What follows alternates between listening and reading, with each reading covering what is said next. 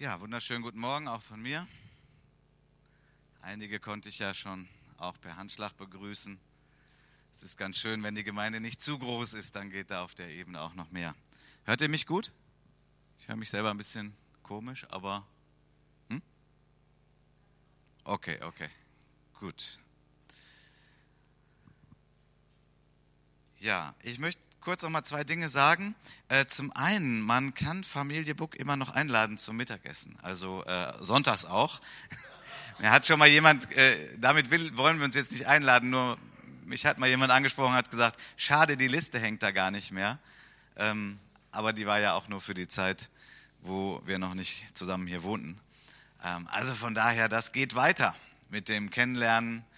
Ähm, wir können jetzt auch einladen, das ist auch schön und da werden wir also weitermachen, dass wir uns noch mehr kennenlernen und man kann uns auch weiterhin einladen, auch ohne dass die Liste da hängt. Ja, dann habe ich äh, liebe Grüße von Vinod und von Guido. Ähm, ich habe sie noch erwischt auf dem Flughafen, also nicht, dass ich da war, aber ich habe sie angerufen und sie waren gerade in der Flughafenhalle und warteten darauf, dass sie einchecken konnten. Und ich habe mittlerweile so mit einem Augenwinkel irgendwo bei Facebook gesehen, dass sie wohl auch gut angekommen sind in Sri Lanka. Ich weiß nicht, ob jemand noch nähere Infos hat. Ja, genau.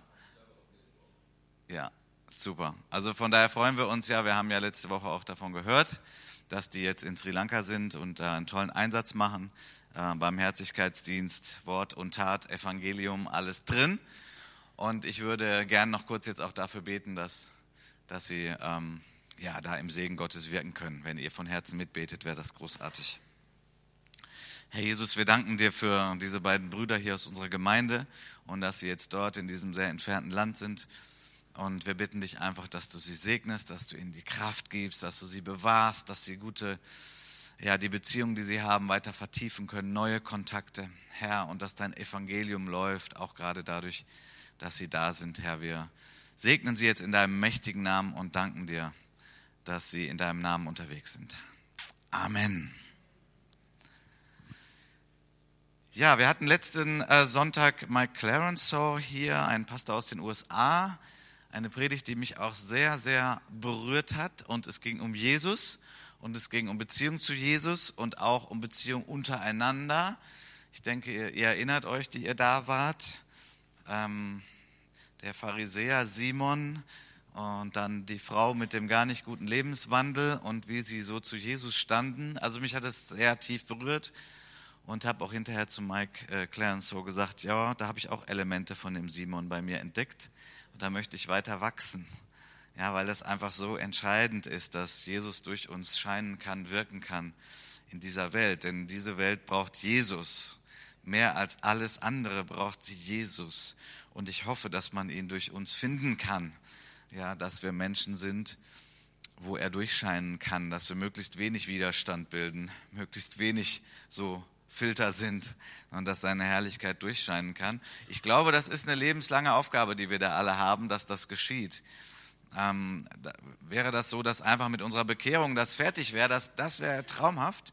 Ist leider nicht so. Mit unserer Bekehrung ist das Entscheidende passiert. Der Geist Gottes wohnt in uns und arbeitet und wirkt an uns, äh, spricht uns viel Gutes zu. Aber ich glaube, so diese Qualität Jesu, da, da sind wir dann bis ans Lebensende hier unterwegs es gibt ja einen Moment, da werden wir verwandelt und dann werden wir sein, wie er ist. Aber das erst, wenn wir oben ankommen. Oder wenn er früher runterkommt, das wissen wir nicht genau. Aber das wird erst dann sein. Bis dahin sind wir unterwegs. Und ich möchte heute wiederum einen Evangeliumstext mit euch betrachten. Ähm, und zwar im Markus-Evangelium, Kapitel 2, die Verse 1 bis 12. Und ich habe die Predigt überschrieben mit beeindruckende Gemeinschaft. Markus Evangelium Kapitel 12, Kapitel 2, die Verse 1 bis 12. Und ich lese nach der Elberfelder Übersetzung. Genau, aber wer seine Bibel rausholen will, ich finde das großartig, würde ich auch noch einen Moment warten, dass ihr in euren Bibeln schaut. Gut. Und nach einigen Tagen ging er, also Jesus, wieder nach Kapernaum hinein und es wurde bekannt, dass er im Hause sei. Und es versammelten sich viele, sodass sie keinen Platz mehr hatten, nicht einmal vor der Tür. und er sagte ihnen das Wort. Und sie kommen zu ihm und bringen einen Gelähmten von den Vieren getragen. Und da sie wegen der Volksmenge nicht zu ihm hinkommen konnten, deckten sie das Dach ab, wo er war. Und als sie es aufgebrochen hatten, lassen sie das Bett hinab, auf dem der Gelähmte lag. Und als Jesus ihren Glauben sah, spricht er zu dem gelähmten Kind, deine Sünden sind vergeben. Es saßen dort aber einige von den Schriftgelehrten und überlegten in ihren Herzen, was redet dieser so? Er lästert. Wer kann Sünden vergeben außer einem, nämlich Gott? Und sogleich erkannte Jesus in seinem Geist, dass sie so bei sich überlegten und spricht zu ihnen, was überlegt ihr dies in euren Herzen? Was ist leichter? Zu dem Gelähmten zu sagen, deine Sünden sind vergeben oder zu sagen, steh auf und nimm dein Bett auf und geh umher. Damit ihr aber wisst, dass der Sohn des Menschen Vollmacht hat, auf der Erde Sünden zu vergeben, spricht er zu dem Gelähmten, ich sage dir, steh auf, nimm dein Bett auf und geh in dein Haus. Und er stand auf, nahm sogleich das Bett und ging vor allen hinaus, sodass alle außer sich gerieten und Gott verherrlichten und sagten, niemals haben wir so etwas gesehen. Nun, in diesem Text ist mal wieder unglaublich viel drin. Ich möchte nicht den Schwerpunkt legen heute auf körperliche Heilung. Ich möchte nicht den Schwerpunkt legen ähm, dass Jesus sich hier erweist als der Messias durch das Wunder, sondern ich möchte mit euch über Gemeinschaft nachdenken, die ich hier auch in diesem Text finde. Eine Gemeinschaft, die den Schwachen trägt. Ihr könnt einmal weiterklicken, bitte. Eine Gemeinschaft, die den Schwachen trägt. Ich möchte mit euch über die fünf Freunde nachdenken, die wir in diesem Text finden. Fünf Freunde, nicht Enid Blyton, sondern Bibel und ähm, natürlich über Jesus und wie sich das hier zueinander verhält und was sich hier so abspielt. Also wir haben gerade gelesen, sie kommen zu ihm und bringen einen Gelähmten von vieren getragen. Also vier plus ein Gelähmter sind fünf. Und das ist schon etwas ganz Großartiges, was sich hier abspielt. Etwas, was man schnell überliest bei diesem Bibeltext, aber ich möchte euch da mal so mit hineinnehmen. Das Ganze ist in Kapernaum und Jesus ich sage mal, Jesus der Sohn des Zimmermanns. Denn äh, für uns ist Jesus der Sohn Gottes. Und das ist auch richtig so, aber nochmal so damals die Leute, die haben das noch nicht so sehr gesehen, auch noch nicht so klar sehen können, denn er war der Sohn des Zimmermanns und mittlerweile war er unterwegs und er hat Reden gehalten und irgendwie war das aufsehenerregend. Und heute ist er bei jemandem zu Gast, es wird uns nicht genannt, wie der heißt, aber er ist in diesem Haus und er lehrt dort. Das hat sich herumgesprochen und viele wollen ihn hören. Ja, also wir müssen uns das so vorstellen, Jesus ist in diesem Haus und viele sagen sich, den muss man mal gehört haben und jetzt strömen die Massen so dahin und wir haben gelesen, also das war dann auch voll, dann haben wahrscheinlich die Leute so am Fenster noch gehangen um irgendwie noch was mitzukriegen. Und nun gibt es eben hier auch diese Gruppe von fünf Leuten, die das auch vorher mitgekriegt haben. Jesus ist da und den wollen wir auch hören. Einer von den Fünfen ist behindert, gehandicapt, gelähmt, sagt der Text. Ähm, körperlich behindert, das steht auch schon mal fest. Ähm, er kann selber nicht gehen. Und er hat vier Freunde. Und die sagen, Mensch, wir wollen dahin, aber ähm, ich nenne ihn mal, wie nenne ich ihn mal, wen haben wir denn hier nicht? Ein Franz, haben wir einen Franz hier? Nein? Gut, dann nenne ich ihn jetzt mal Franz. Also die vier Freunde sagen zu Franz, du Franz, ähm, wir wollen da zu dem Jesus und der Franz, kann ich mir vorstellen, sagt, ja, das, das kann ich gut verstehen, geht mal, dann könnt ihr mir hinterher erzählen. Und sie sagen, nein, nein, nein, also wir gehen da zusammen hin, entweder alle oder keiner. Und Franz, ja gut, aber ihr wisst ja, ne, ich kann nicht gehen. Ähm, und sie sagen, dann tragen wir dich, dann tragen wir dich dahin. Also nochmal, es ist ja ein Zeitsprung dieser Text zu heute. Es gab keine Rollstühle, ja, es gab all nicht diese Möglichkeiten, äh, die wir heute kennen. So und dieser Franz ähm, muss getragen werden, um von einer Stelle zur anderen zu kommen. Und äh, ich kann mir das so ein bisschen ausmalen. Herr Franz, boah, meint ihr das wirklich? Und ihr wollt mich dahin tragen? Und sie sagen, ja, natürlich, wir tragen dich. Ähm, Gemeinschaft, beeindruckende Gemeinschaft ist eine Gemeinschaft, die den Schwachen trägt. Hier haben wir es jetzt ganz anschaulich. Der Schwache ist hier in dieser Situation jemand, der nicht selber gehen kann. Aber es gibt ja noch viel mehr Arten von Schwachheit. Schwachheit gehört zu uns Menschen dazu. Manche sind schwach ähm, permanent und andere haben Phasen von Schwäche. Nun, ich sag mal, als ich ähm, junger, feuriger Pastor war in der charismatischen Bewegung, ähm, habe ich sehr wenig über Schwachheit gesprochen. Das passte nicht so ganz in das Bild. Es ging um den Sieg und um die Kraft und um die Herrlichkeit und die Vollmacht. Und das ist alles richtig. Nur wenn man ein bisschen länger auf diesem Planeten unterwegs ist, stellt man fest, okay, es gibt auch Grenzen. Und es gibt eben auch Schwachheiten. Und es ist ganz wichtig, das wahrzunehmen. Und gerade dann kommt Gemeinschaft ins Spiel. So wie hier der Franz sagt, okay, ihr tragt mich, ihr ertragt mich, ihr tragt mich. Ähm, und die anderen sagen, ja genau, wir werden dich tragen. Was gibt es für Schwachheiten, mit denen wir zu tun haben? Es gibt Krankheiten. Ja, und leider, es gibt sie immer noch. Aber es wird sie leider auch immer noch geben, bis Jesus wiederkommt. Und wir erleben punktuell, dass Jesus auch übernatürlich eingreift und Krankheiten heilt. Das lieben wir. Und das werden wir auch immer weiter dran festhalten und dafür beten. Aber wir stellen auch fest, dass nicht jede Krankheit sofort weggebetet werden kann. Im Gegenteil, es gibt auch Schwächen im Alter. Wenn man älter wird, erlebt man die Grenzen umso mehr. Und das gehört auch dazu. Manche Menschen ähm, verlieren ihren Ehepartner und sie sind dann Witwer oder Witwe. Und auch da erlebt man dann Begrenzungen. Ähm, ganz andersrum betrachtet haben wir unsere Kinder in der Gemeinde und da erleben wir es ja auch, dass es irgendwie selbstverständlich ist, dass sie noch schwach sind. Also körperlich sowieso, was das Hochheben angeht, aber in vielen anderen Bereichen auch. Kinder brauchen Hilfe, Kinder brauchen Schutz, Kinder brauchen Anleitung, Kinder brauchen manchmal einen Schiedsrichter. Also Schwäche ist ein Thema, was man nicht verleugnen darf. Und ich meine, es ist sogar ganz wichtig, das im Blick zu haben, weil gerade darüber das Thema Gemeinschaft auch ganz wichtig wird. Jemand, der immer nur stark ist, der nie erlebt, dass er Grenzen hat oder Schwächen. Es ist die Frage, ob er überhaupt Gemeinschaft sucht oder was Gemeinschaft für ihn bedeutet. Vielleicht ist er bei Gemeinschaft der immer Gebende.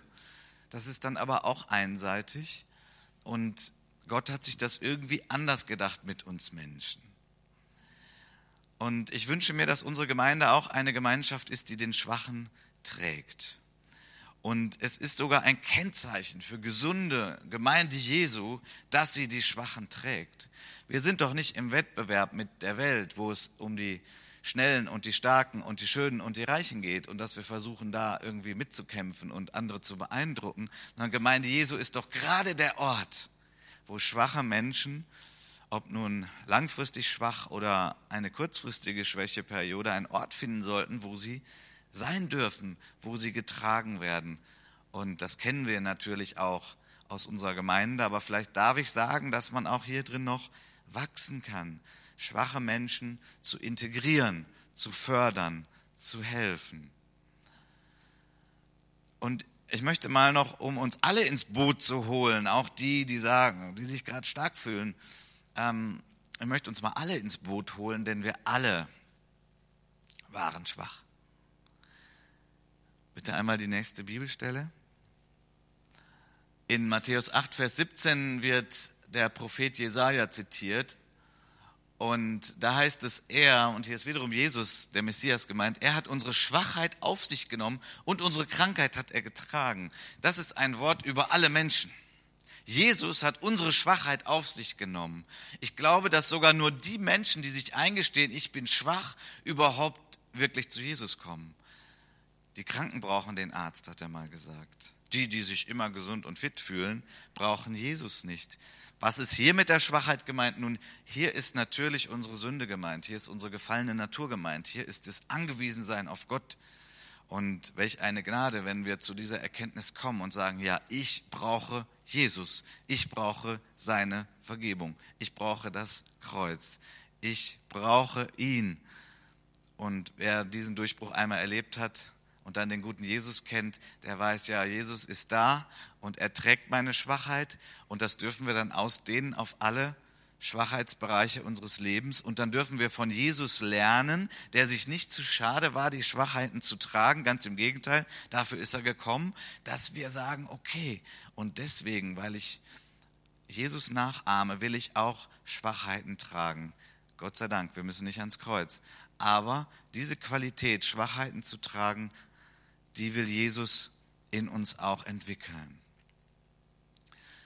Bitte einmal weiter, der nächste Bibelvers. Hier ist Paulus ganz praktisch im Römerbrief, Kapitel 15, da heißt es, wir aber, die wir stark sind, sollen das Unvermögen der Schwachen tragen und nicht Gefallen an uns selber haben. Ah, okay. Also Schwache in der Gemeinde. Und wie gesagt, da gibt es viele Bereiche, wo das sein kann. Wir sollen als die, die wir stark sind, äh, nicht herabschauen auf die Schwachen, sondern wir sollen sie tragen, ihnen helfen. Nochmal, das kann fast alles sein. Das kann auch Hausaufgabenhilfe sein. Äh, das kann das Ausleihen von Geschirr sein. Das kann fast alles Mögliche sein. Da, wo etwas fehlt, da, wo eine Grenze ist, da, wo Schwäche ist, einander zu helfen. Und noch eine Bibelstelle, Kolosser 3, Vers 13, ertragt einander und vergebt euch gegenseitig, wenn einer Klage gegen den anderen hat. Wie auch der Herr euch vergeben hat, so auch ihr. Als ich zum allerersten Mal einen freikirchlichen Gottesdienst besucht habe, war ich, ohne das genau formulieren zu können, damals genau davon fasziniert, dass ich sah, dass Menschen, jung und alt, verschiedene Generationen, Menschen, die auch nicht miteinander verwandt waren, einander geholfen haben. Ein Klima war dort des gegenseitigen Wahrnehmens, des Zuhörens, des Helfens. Das hatte ich bis dahin nicht erlebt, weil ich keine Gottesdienste kannte, keine Gemeinschaft außerhalb unserer familiären, verwandtschaftlichen Beziehung. Und das hat mich sehr, sehr fasziniert. Das war eine Predigt für sich. Und ich wünsche uns allen, dass wir uns hierin auch weiterentwickeln. Haben wir das gar nicht? Doch, wir haben das. Können wir darin noch zunehmen? Ja, können wir. Wir haben ja auch einige sehr starke Familien in der Gemeinde. Und da geschieht das natürlich. Können wir das vielleicht ausdehnen, auch über diesen Radius hinein? Können wir einfach auch Leuten helfen, die in unsere Gemeinde kommen werden in Zukunft? Denn das ist doch unser aller Wunsch, dass wir auch eine Gemeinde sind, wo Gäste herzlich willkommen sind, wo Menschen dazukommen. Und natürlich kommen dann auch Menschen dazu, die Hilfe brauchen. Ich könnte jetzt auch direkt ganz viele positive Beispiele schon auflisten, die ich schon wahrgenommen habe hier in unserer Gemeinde. Ähm, es gibt das und ich wünsche mir, dass wir darin weiter wachsen. Zurück zu unseren fünf Freunden. Die fünf Freunde stehen vor dem größten Tag ihres Lebens. Und es fing damit an, dass sie sagen, Franz, nur wir zusammen, wir tragen dich dahin. Und ich habe es mal so formuliert, beeindruckende Gemeinschaft bitte einmal weiterklicken, ist eine Gemeinschaft, die weder Mühen noch Kosten scheut. Die weder Mühen noch Kosten scheut. Also nicht nur, dass sie sich gesagt haben, wir tragen ihn dahin, sondern sie sind ja dann nachher noch einen Schritt weiter gegangen. Aber vielleicht nochmal das mit dem Dahintragen, also damit wir das Ganze nicht zu romantisch verzerren und sagen, ja klar, hätte ich auch gemacht, ist doch logisch. Ähm, nur nochmal, wie die Szene war. Also, da hinten ist irgendwo ein Haus und da ist Jesus. Und das ist interessant und da will man hin. Die Menschenmassen bewegen sich dahin, um dahin zu kommen. Und jetzt stell dir mal vor, wie das ist, wenn du hier jemanden trägst. Also ich stell mir vor, die hatten vielleicht irgendwie so eine Trage, ja, und jeder hat an einer Ecke angefasst, vier Leute, und du musst jemanden tragen. So, und er war ja kein Baby mehr. So, was passiert eigentlich, wenn du zu denen gehörst, die ihn tragen. Und was passiert mit denen, die nichts Schweres zu tragen haben? Naja, die nichts Schweres zu tragen haben, die sind deutlich schneller.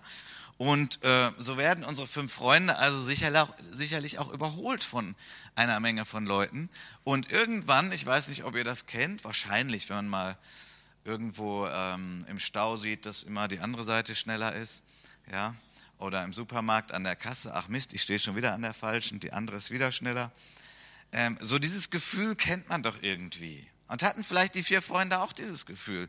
Oh Mann, also wenn wir ankommen, sind wir nicht mehr in der ersten Reihe, ganz bestimmt nicht. Und äh, dann kann man ja auf Gedanken kommen, ja stimmt, wir haben ja auch was zu tragen. Ich weiß nicht, ob Sie auf die Gedanken gekommen sind, aber ich möchte nochmal anschaulich machen, dass Schwache zu tragen eben etwas auch kostet. Dass man dadurch auch in Nachteil geraten kann. Auf der einen Seite. Und auf der anderen Seite tut man eben das Größte und Wichtigste, was es gibt. Und das ist eine Gemeinschaft, die beeindruckt. Da werden wir ja noch zu kommen. Also, Sie haben gemerkt, wir werden überholt, aber Sie haben einfach gesagt, das ist keine Frage. Der Franz kommt mit. Wir wollen mit ihm dorthin. Und dann, wegen der Volksmenge, konnten sie also nicht zu Jesus hin, also nicht mehr so unmittelbar in die Nähe. Das wollten sie aber. Und sie decken das Dach ab, wo er war. Und als sie es aufgebrochen hatten, lassen sie das Bett, also stell dir jetzt bitte nicht dein Bett vor, das war irgendwie so eine Trage damals, äh, hinab, auf dem der Gelähmte lag. Was für eine Situation, was für eine Szene. Unglaublich. Also sie wollten anscheinend mehr. Sie wollten nicht irgendwie so am Rande ein bisschen was mitkriegen. Sie wollten zu Jesus mit ihrem Freund, mit dem Gelähmten. Und äh, mit dem Haus, gut, es wird auf jeden Fall ein Flachdach gewesen sein, irgendwie konnte man da hochgehen. Es wird auch keine Betondecke gewesen sein, so wie wir das heute kennen. Äh, Presslufthammer, nein, nein, das war nicht nötig, sondern äh, sie haben irgendwie ein Loch hier ins Dach gemacht und wollen, dass Jesus, äh, dass der Gelähmte zu Jesus kommt. Sie wollen da ganz nah dran. Ich möchte einfach, dass wir an diesem Punkt, und das ist ein Punkt, der für mich persönlich auch sehr wichtig ist, dass das irgendwie tief in unser Herz kommt, dass wir sagen, wenn wir so etwas tun, dann ist es unglaublich wertvoll und sinnvoll und stark und schön in den Augen Gottes und auch für uns. Dann tun wir etwas, was extrem sinnvoll ist, obwohl wir hier eben auch Nachteile in Kauf nehmen. Ich möchte kurz äh, von einem Film erzählen, den ich vor langer, langer Zeit gesehen habe. Meine, mein Sohn sagte mal, das ist der langweiligste Film, den er je gesehen hat. Ähm, der heißt About Schmidt. Er spielt in den USA. Äh, Jack Nicholson ist dieser Schmidt. Und ähm, er hat also ein sehr beschauliches Büroleben hinter sich gehabt und war dann Rentner. Und dann kam so dieses typische, diese Leere in sein Herz, dass er sich irgendwie dass er irgendwie sich fragte, was habe ich eigentlich mein Leben lang gemacht? Also es wird nicht ausformuliert, aber dargestellt. Und dann bekommt er irgendwie zufällig ein Kärtchen, dass es dort eine Organisation gibt, die sich um Waisenkinder in Afrika kümmert. Und es spricht ihn an und er macht das und spendet dann zu diesem Waisenkind nach Afrika. Das ist auch so eine Organisation, wie es ja auch viele gute gibt, wo das dann so namentlich ist und er bekommt dann einen Brief von diesem Kind in Afrika, das er gar nicht kennt.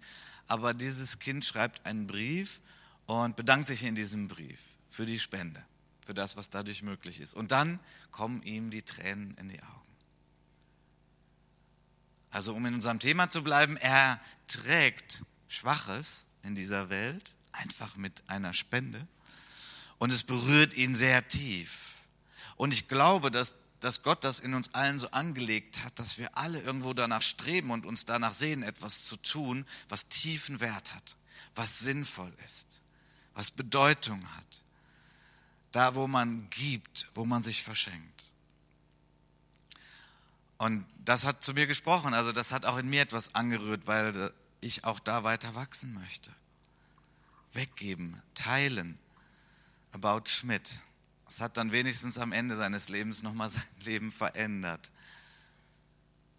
Frage also an uns, Mühen und Kosten auf uns zu nehmen. Wie weit gehen wir, um Schwachen zu helfen? Wo schrecken wir zurück? Wie viel sind wir bereit zu opfern, damit Schwachen das Leben verbessert wird? Und ich möchte mal direkt dazu sagen, es geht nicht darum, dass wir uns jetzt alle furchtbar schlecht fühlen und dass wir alle denken, wir müssten jetzt alles verkaufen, was wir haben und ähm, wir dürften, wir dürften hier nur noch irgendwie am Lagerfeuer sitzen. Also ich meine nicht romantisch bei den Rangern, sondern permanent. Und darum kann es ja nicht gehen, aber doch irgendwo zu schauen, wo ist mein Herz? Bin ich bereit, so eine Art von Gemeinschaft zu leben. Und ich möchte mal darauf zielen, bin ich bereit, Freundschaften einzugehen oder die zu pflegen, die ich habe, wie diese fünf. Und hier möchte ich zu meinem nächsten Punkt kommen. Jetzt kommt Jesus ins Spiel. Es ist eine Gemeinschaft, von der Jesus beeindruckt ist. Eine Gemeinschaft, von der Jesus beeindruckt ist. Stellen wir uns das nochmal vor. Jesus ist dabei und er lehrt gerade, er spricht. Es ist etwas sehr Wichtiges. Er spricht vom Reich Gottes. Er weiß, diese Botschaft muss raus. Die Leute müssen das hören. Der Geist Gottes wirkt. Nach und nach werden Menschen erkennen, wer er wirklich ist. Und nun, ich kenne ja auch die Situation, dass ich stehe und rede und dass mir das sehr wichtig ist. Wie würde es denn mir jetzt ergehen, wenn ich irgendwie denken würde, was ist denn das jetzt hier? Und würde irgendwann mal nach oben gucken und feststellen, was rieselt denn da oben runter? Also ja unerhört. Ich meine, das ist gerade wichtig, was ich tue. Jesus ganz anders. Jesus ist wunderbar. Jesus ist fantastisch. Typisch Jesus. Jesus nimmt irgendwann also wahr, dass da ein Loch entstanden ist. Und das Loch ist deswegen da, weil es fünf Freunde gibt. Vier, die einen Schwachen tragen und die entschlossen sind, wir wollen zu Jesus. Stellen wir uns das ein bisschen vor, was, was ist eigentlich so das Erste, was Jesus wahrnimmt? Also, wenn wir mal sagen, der liegt so auf einer Decke und oben sind die vier, die lassen es jetzt so langsam runter, dem Franz in seiner Decke. Ja, da ist da erstmal ein Hintern, oder? Und dann kommt ein Mensch allmählich da herunter. Und dann, so stelle ich mir das vor, weil es hier heißt, als er ihren Glauben sah, dann schaut Jesus nach oben und er sieht irgendwie vier Leute, vier Augenpaare, vier Köpfe, die sich runterneigen, wie auch immer. Und Jesus sagt nicht, ey, was soll diese Störung, sondern er sieht ihren Glauben. Und er sieht vier plus ein, er sieht fünf Freunde. Und Jesus ist beeindruckt von dieser Kleingruppe beeindruckt von dieser Gemeinschaft. Und ich glaube, dass das bei Jesus bis auf den heutigen Tag so ist. Dass wenn Menschen sich gemeinsam auf den Weg machen und wenn Menschen sagen, wir gemeinsam und wir wollen zu Jesus und wir wollen, dass Jesus im Spiel ist, ich glaube, dass das Jesus fasziniert. Und ich sage das sehr deutlich, weil wir in einem, in einem Kulturkreis leben, der sehr individualistisch geprägt ist. Wir sehen sehr viel den Einzelnen und von daher sehen wir auch sehr viel uns persönlich und unsere Entwicklung. Und das ist an sich nicht verkehrt, aber es ist sehr gut, eben auch dieses Gemeinschaftliche zu sehen und zu sagen, okay, ich möchte Gemeinschaft leben, ich brauche Freunde und andere brauchen mich und wir können damit sogar Jesus beeindrucken. Können wir das so sehen? Können wir das so glauben, dass wir Jesus beeindrucken können? Also ich sage mal, der Jesus, den ich kennengelernt habe, ist ein sehr lebendiger Jesus, ein Jesus mit Empfindungen, ein Jesus, mit dem man unterwegs ist, ein Jesus, dem man Freude machen kann. Ja, wir können Jesus Freude machen. Wenn wir diese Dimension haben, wenn das in uns lebt, das ist auch ein starker Motor für uns. Wir können Jesus Freude machen. Es ist nicht so, dass wir Jesus immer nur traurig machen, weil wir natürlich auch immer noch mal sündigen und dann seine Vergebung wieder brauchen und unsere Sorgen auf ihn werfen. Alles richtig, alles wahr. Aber wisst ihr, wir können Jesus auch erfreuen, indem wir Dinge tun, die ihm gefallen. Eine Gemeinschaft, von der Jesus beeindruckt ist. Er sieht die fünf Freunde nicht als Störenfriede, er sieht hier eine Kleingruppe. Er sieht hier eine überschaubare Gruppe, die zusammen unterwegs sind und das gefällt ihm. Von daher ist es auch wichtig, was sind eigentlich unsere persönlichen Werte? Was ist das, wonach wir streben, was wir sehr wichtig finden? Es ist gut, wenn wir danach streben und das immer deckungsgleicher machen mit dem, was Gott gefällt, was Jesus gefällt. Von daher eine Frage an uns. Sind wir bereit, Schwache einzuladen, Schwache zu tragen? Aber auch mal andersrum gedacht, bist du bereit, dich tragen zu lassen, wenn du schwach bist? Oh, das ist vielleicht noch schwerer. Also wenn ich der Franz wäre, bei mir wäre viel Text gekommen von, ach, macht euch nicht so eine Mühe, muss nicht sein, erzählt mir nachher. Also sich tragen lassen ist auch gar nicht so einfach.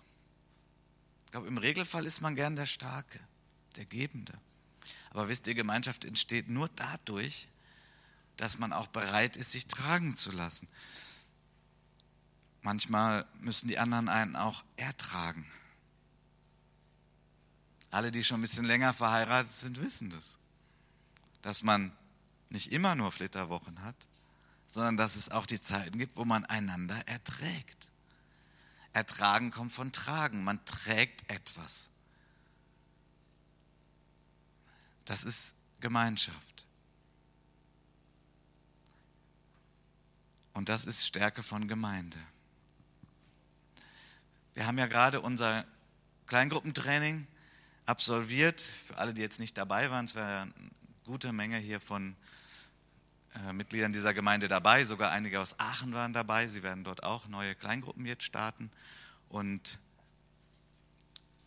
das ist mir natürlich sehr auf dem Herzen, dass wir jetzt nicht nur sagen, wow, tolle Schulung. Nächster Punkt. Nein, nein, es geht ja jetzt darum, dass wir dann solche Kleingruppen hier auch gestalten und leben. Wir haben Gruppen schon, Hauskreise. Und ich gehe davon aus, dass jetzt frische Impulse hinein in diese Gruppen kommen und dass wir auch ganz neue Kleingruppen starten. Warum? Weil wir als Gemeinde solche Gemeinschaften brauchen, von denen ich hier gerade spreche. Und ich möchte mal sagen, jeder braucht eigentlich so eine Gruppe. Gut, du magst sagen, bei mir, da ist familiär das ist einfach so stark und alles da, okay dann wirst du das Bedürfnis nicht so spüren. Aber es ist eigentlich sehr gut, wenn du dann das, was du hast, auch teilst. Und jetzt denken wir mal noch einen Schritt weiter und sagen, wenn Gott Gnade schenkt, werden immer mehr Menschen in diese Gemeinde hineinkommen. Und wir wünschen uns ja auch, dass Menschen kommen, die noch gar nicht Jesus kennen. Ja? Wir wollen ja nicht die Leute von anderen Gemeinden hier abwerben. Wenn der eine oder andere Wechsel geschieht, ist klar, das passiert, ist ein freies Land in dem wir hier sind. Aber wir alle wünschen uns doch und wir beten doch dafür, dass Menschen zum Glauben kommen. Was machen wir denn dann mit ihnen? Sie brauchen doch Beziehung, sie brauchen doch Gemeinschaft, sie brauchen doch persönlichen Kontakt. Und hier möchte ich uns so ein bisschen, mal so ein bisschen rütteln hier an uns als Gemeinde, dass wir einfach auch offen sind für solche Menschen dass wir offen sind, dass solche Menschen durch den persönlichen Kontakt in der Nachfolge Jesu gefördert werden, dass sie beten lernen und so weiter und so weiter. Alle, die bei der Schulung waren, haben das ja rauf und runter gehört. Aber wisst ihr, die Schulung alleine war gar nichts. Jetzt kommt es darauf an, dass wir Gruppen bilden und Gruppen formen und von daher auch ein Angebot haben für Menschen, die kommen werden. Dafür beten wir doch auch, das wünschen wir uns doch dass wir so eine Gemeinde sind. Von daher eine große Herausforderung an jeden Einzelnen. Bist du schon in einer Gruppe? Oder bist du bereit, darüber nachzudenken, zu beten, dich einer Gruppe anzuschließen oder selber eine Gruppe zu starten? Heute nach dem Gottesdienst wird die Ursula mit einer Liste auch im Eingangsbereich sein, denn äh, wir wollen ja nicht verpassen, falls jemand wirklich sagt heute, ja klar, ich möchte hier neu durchstarten, ich brauche eine Gruppe, dass du dann gar nicht weißt, wie es geschehen soll. Sondern die Ursula wird nach dem Gottesdienst mit einer Liste hinten sein und man kann einfach sagen, ja, ich möchte bei einer Gruppe dabei sein. Und wir haben ja jetzt einige Leute auch, die von dem Kurs her gesagt haben, ja, ich bin bereit, eine neue Gruppe zu starten oder ich bin bereit, in einer Gruppe mitzuleiten.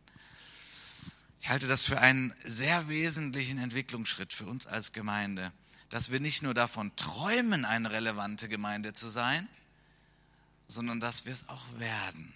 Dass wir Räume schaffen, wo Menschen integriert werden können, um auch auf der persönlichen Schiene das zu erleben, was der Franz erlebt hat. Menschen tragen. Schwache können auch stark werden. Und dann können sie wieder andere tragen. Und das ist eigentlich das Geheimnis des Reiches Gottes. Und das ist auch das Geheimnis von Gemeinde Jesu.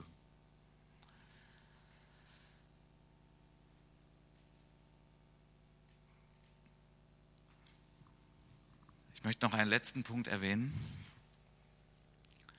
der unglaublich wichtig ist, auch für die Kleingruppen in unserer Gemeinde aber natürlich auch für jede andere Art von christlicher Gemeinschaft, von uns als Familien, die wir Familien haben. Es ist eine Gemeinschaft, die auf Jesus ausgerichtet ist. Das Traurige von Hauskreisen ist manchmal, ähm, dass sie stark anfangen, natürlich als christliche Hauskreise mit Jesus in der Mitte und mit Gebet und mit Wort Gottes. Und das Traurige ist manchmal, dass es so allmählich abnimmt und ich sag mal zu einem netten Kaffee trinken irgendwann verkommt. Nichts gegen nett Kaffee trinken, das ist okay, aber ihr versteht, glaube ich, was ich meine. Christliche Gemeinschaft in kleinen Gruppen waren immer eine starke Dynamik für das Reich Gottes. Das ist keine Neuerfindung, Kleingruppen. Ähm, die hat Jesus schon gestartet durch seine zwölf und die hat es auch gerade in Erneuerungszeiten immer gegeben, bei John Wesley und so weiter und so weiter. Der Schlüssel ist aber immer, dass diese Gemeinschaft auf Jesus ausgerichtet ist. Dass es eine Gemeinschaft ist, in der gebetet wird und eine Gemeinschaft ist, in der das Wort Gottes eine Rolle spielt. Und das wird auch bei unseren Kleingruppen hier in der Gemeinde so sein. Das sind die Ziele unserer Kleingruppen, dass es darum geht, dass das Wort Gottes in der Mitte ist und dass das Gebet eine große Rolle spielt und dass wir dazu auch immer wieder ermutigt werden. Und wenn diese Gemeinschaft auf Jesus ausgerichtet ist, dann werden wir erleben, dass ganz andere Dinge möglich sind, als wenn wir einfach nur nett menschlich zusammen sind. Denn Jesus kommt ja ins Spiel, so wie in unserem Text. Franz wird geheilt. Er wurde hingetragen, aber dann geht er auf seinen eigenen Beinen wieder nach Hause. Und was für ein Zeugnis, was für eine Geschichte. Was für eine Story. Ist Jesus noch derselbe? Kann er das auch heute noch tun? Will er das tun? Wollen wir das und unseren Beitrag dazu leisten? Wollen wir dabei sein? Es kann körperliche Heilung sein. Aber wisst ihr auch andere Dinge, die nicht so spektakulär sind, wie jemand, der lange einen Arbeitsplatz sucht, aber er hat ihn einfach nicht. Aber die Kleingruppe betet mit ihm und sagt, wir beten für dich, bis du einen Arbeitsplatz hast.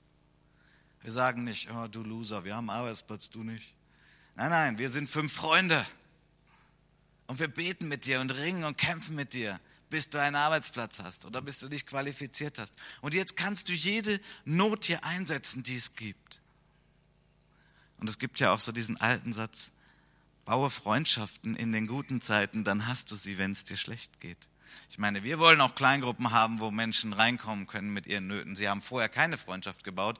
Natürlich wollen wir sie integrieren, aber ich spreche ja heute mal zu euch hier und sage, okay, willst du nicht auch darüber nachdenken, in guten Zeiten eine Kleingruppe zu starten oder dabei zu sein, dass du sagst, ja, ich bin dabei und ich habe eine Gruppe. Und wenn ich eine Not habe, das ist dann ganz natürlich, dass ich da die nennen kann. Und dann beten wir dafür. Und dann erleben wir zusammen Jesus. Und dann haben wir Zeugnisse über dem, was er tun kann, auch in unserer heutigen Zeit. Ich bin davon überzeugt, dass Gemeinde Jesu gerade hierdurch sehr wachsen kann. Weil es geht um jeden Einzelnen. Es geht darum, dass keiner alleine ist. Es geht darum, dass jeder einen Ort finden kann, wo er andocken kann. Und es geschieht zum Teil unstrukturiert und das ist toll. Das Wichtigste ist, dass es geschieht aber wir müssen es auch strukturell anpacken, weil manches eben auch gar nicht passiert, wenn wir es nicht beabsichtigen. Wie gesagt, Ursula wird am Ende dort stehen und nicht nur heute, sondern wir wollen das regelmäßig haben. Vielleicht sagst du, ich brauche das nicht, aber vielleicht kennst du jemanden, der so etwas braucht, dann hilf ihm doch. Ermutige sie, sag doch, hör mal, willst du dich nicht einer Kleingruppe anschließen, wo du angenommen bist, wie du bist und wo wir dich tragen, wo wir für dich beten und wo du irgendwann vielleicht ganz stark bist, deine Gaben entdeckst und anderen wieder dienst.